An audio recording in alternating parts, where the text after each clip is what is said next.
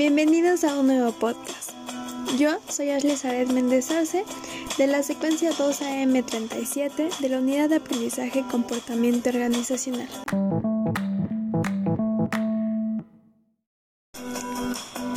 Esta vez, en este podcast, hablaremos sobre las diferencias entre equipo y grupo de trabajo, así como los diferentes tipos de equipo que existen. Comenzar, tenemos una pequeña introducción sobre qué es un equipo de trabajo y qué es un grupo de trabajo.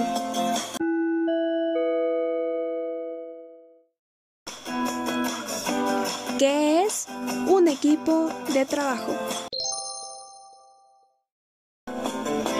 Un equipo de trabajo es una agrupación de individuos la cual está orientada a conseguir un único objetivo es decir, el emprendimiento del trabajo en equipo o del trabajo colaborativo. Usualmente permite asociar a personas con talentos, conocimientos o habilidades diferentes para avanzar hacia la meta común gracias a la sinergia de las capacidades individuales.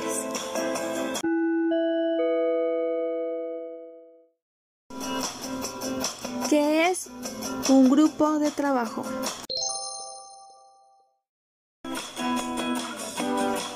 Un grupo de trabajo es un conjunto de personas que desarrollan tareas similares dentro de una organización. Tienen en común que todos los miembros trabajan en el mismo campo y desarrollan sus obligaciones de manera individual.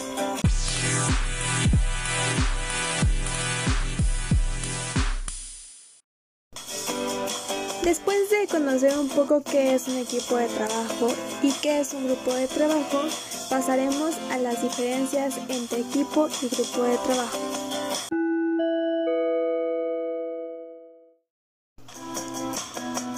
Diferencias entre equipo y grupo de trabajo.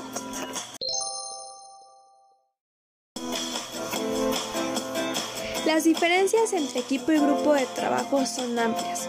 Como primera instancia tenemos que un equipo de trabajo es un conjunto el cual debe de conseguir un objetivo en común. En lo que respecta a un grupo, este se centra mm, un poco más a las tareas individuales.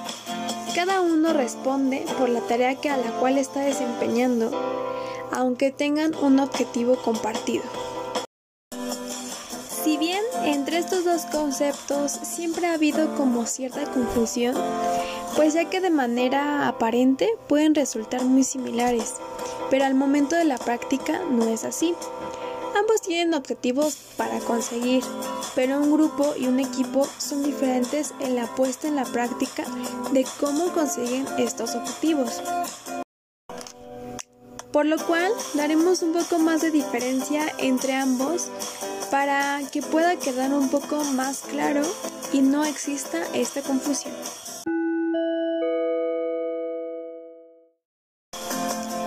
En un equipo de trabajo, todos sus integrantes son responsables y responden de manera conjunta al trabajo o a la labor la cual están desarrollando. Hay un espíritu de equipo y de cooperación que se extiende a todos los miembros participantes. En cambio, cuando hablamos de grupo, aunque existe un objetivo a conseguir, cada individuo trabaja de manera individual y se ocupa de sus tareas, siendo así responsable únicamente de la labor que está desarrollando. Equipo requiere coordinación, cooperación, eficacia a la hora de desarrollar las tareas que tiene que llevar a cabo. Mientras las personas que componen un grupo realizan sus tareas de acuerdo a su organización propia, a su manera de trabajar individualmente. Otra de las diferencias que existe es responder a la especialidad de los miembros que la componen y lo que hacen dentro de cada una de estas organizaciones. En el grupo de trabajo sus componentes suelen realizar un trabajo similar, normalmente no hay tareas complementarias, sus formaciones y capacidades suelen ser similares, pero en un equipo esto cambia, ya que cada individuo es especialista en una tarea concreta y aquí sí es necesario ser complementario. Por ejemplo, en un equipo de fútbol americano, cada miembro eh, ocupa una determinada tarea. De esta manera podrá conseguir llevar a un buen puesto al equipo al que está representando. Las relaciones entre individuos también son diferentes, ya que normalmente en un equipo pues estrechan lazos, hay una relación un poco más cercana a comparación en un grupo que no se suele no suele darse de esta manera, ya que la relación suele ser un poco menos intensa.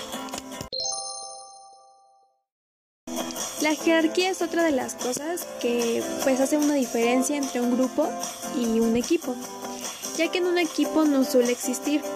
Si bien sí está dirigido por una persona, pero cuando está puesta en práctica existe una igualdad general.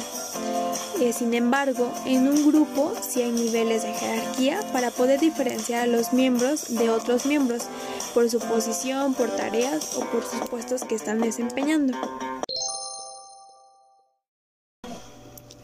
Estas son las diferencias entre equipo y grupo de trabajo. El desarrollo y la puesta en práctica de uno u otro tendrá que ver con los objetivos que se quieran conseguir, así como el proceso que se quiera desarrollar para poder conseguirlos. Si bien estas son algunas diferencias, ahora comenzaremos con algunos tipos de equipo de trabajo.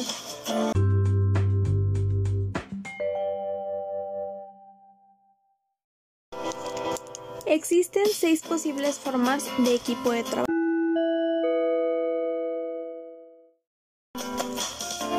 Número 1. Equipos informales. Estos se dan en una organización interna flexible, usualmente autogestionada. Estos grupos surgen a partir de los intereses comunes de los individuos o de la posibilidad de resolver dudas, necesidades, al margen de todo tipo de oficialidad o formalidad administrativa. Y con tal sencillez pueden disolverse una vez logrados los objetivos propuestos. Número 2.